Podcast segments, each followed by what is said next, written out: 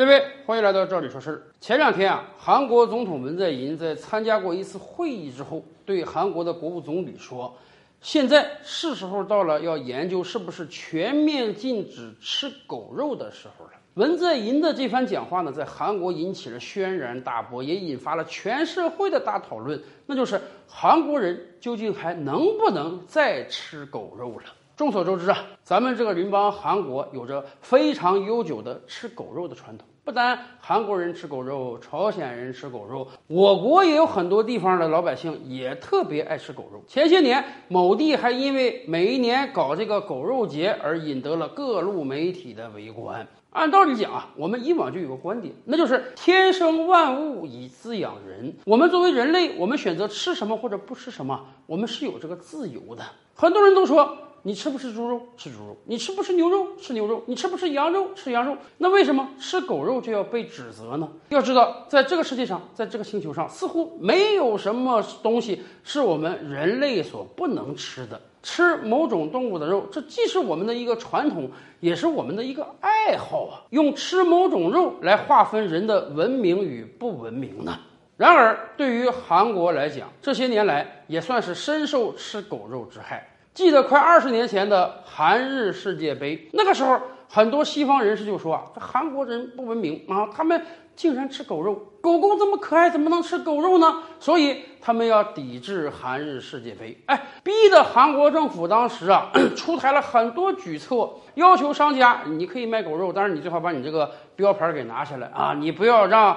外国人感觉到恶心，不要让外国人感觉到不舒服。后来到了二零一八年，韩国举办冬奥会的时候，也正是因为同样的原因，韩国政府严厉打击了很多虐待狗、贩卖狗肉的人。但是从司法层面上讲，韩国并没有立法说。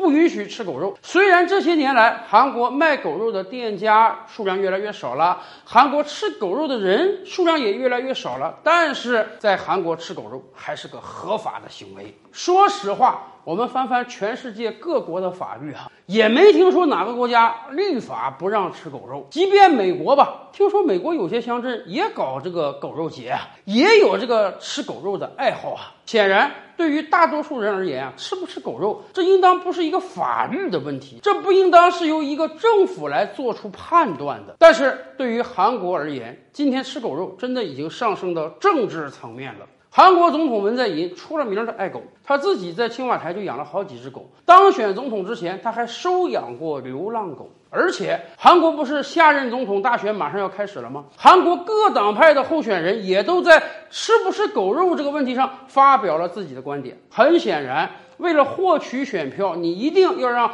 选民对自己有认同感。所以，吃不吃狗肉在韩国今天变得非常重要了。咱们首先讲，一个人选择吃某种肉或者不吃某种肉，这应当是一个个人的选择，这不应当成为他被批判的理由吧？可是这些年来，我们也深刻认识到了，社会上反对吃狗肉的人的数量是非常非常巨大的。不光在韩国啊，在我国也是这样。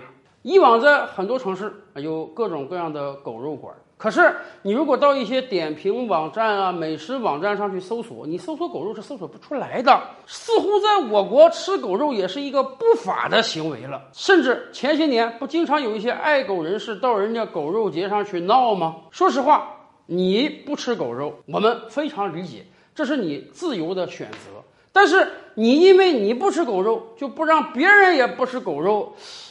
谁赋予你这样的权利呢？以前我们跟大家分享过案例啊，说在西方有很多极端环保主义者，哎，或者说素食主义者，他们经常到各种肉摊儿、肉铺、肉餐馆去闹事儿，举着标语，拿着高音喇叭高喊，说这个吃肉是不健康的，吃肉是不道德的，吃肉这个行为不应当允许。由于你吃肉，所以很多牛啊、羊啊、猪啊得不到很好的对待，被虐杀。因此，他们经常性的搞各种各样的游行活动来制止他人吃肉。哎，还好在我国，暂时还没有这样人的舞台。但是，在我国，爱狗人士的舞台却很大呀。很多人可以堂而皇之的打着保护动物的旗号，不允许他人吃狗肉，不允许餐馆卖狗肉。我真是有一天担心啊，如果这些人做大。有没有可能有一天，在我国吃肉也成为了一个人人喊打的行为呀？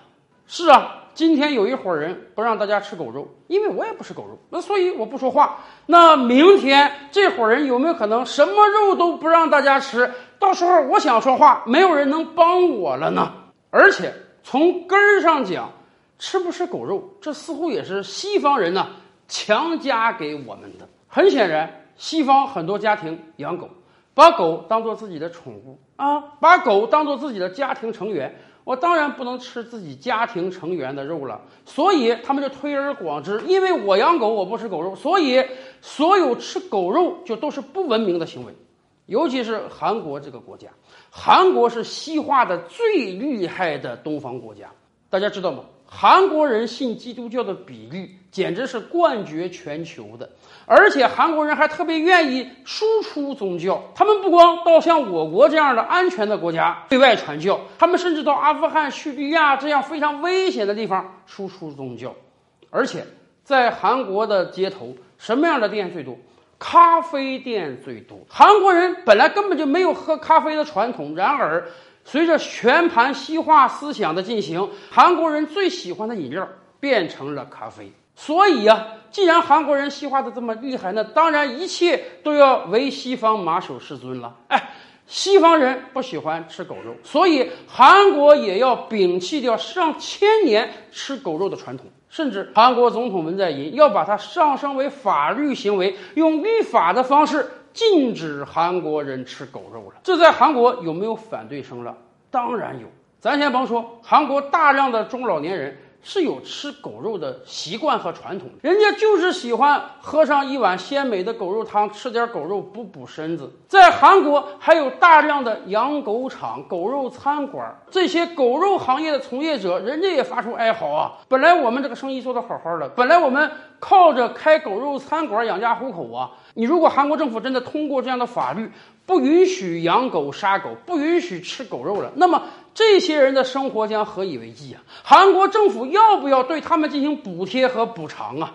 在中国古代，由于生产力的低下，所以牛是我们人类的好朋友。很多农户要靠牛来耕田，才能获得一年的收成。因此，在中国古代。普通老百姓是不吃牛的，政府也不允许大家任意的杀牛。《水浒传》中那些好汉倒是每次吃饭必切几两熟牛肉，那原因很简单，那些人都是强盗啊，他们行的本身就是违法犯法之事，他们就是要通过吃牛肉来彰显自己的与众不同啊。所以，我们中国人在古代是不吃牛肉的。谁吃牛肉，这不单是不文明的行为，更是违法犯罪的行为。可是西方人吃牛肉啊，进餐馆经常点个牛排吃啊。为什么我们不说你吃牛肉是不文明的行为啊？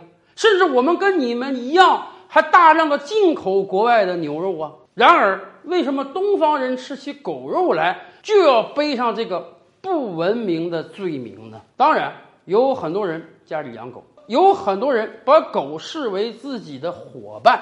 这些人不吃狗肉，我们非常理解。我们并没有强求每个人都吃狗肉。但是我们只是想探讨一下，是不是因为你不吃狗肉，你就可以强令别人也不吃呢？